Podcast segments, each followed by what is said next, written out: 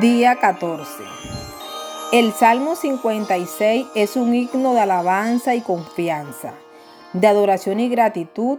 Sin embargo, este fue escrito en circunstancias muy lejos de ser ideales. David huía del rey Saúl, y cuando fue encontrado y atrapado por los filisteos en la ciudad de Gad, fingió estar loco para evitar que lo detuvieran.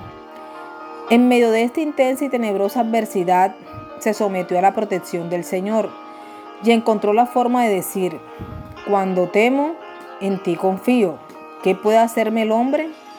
Él no negó la realidad de lo que estaba sucediendo, pero encontró una razón para dar gracias en medio de su peor aflicción. Quizás para ti es difícil encontrar por qué dar gracias hoy. Mira por encima de tus circunstancias, más allá de tus miedos, y pídele a Dios que te muestre lo que Él está haciendo en medio de ellos. Luego, mira tu lista de bendiciones y beneficios. Quizás te viene a la mente agregar alguna que otra. Enfócate en las que te dan mayor consuelo en medio de las crisis.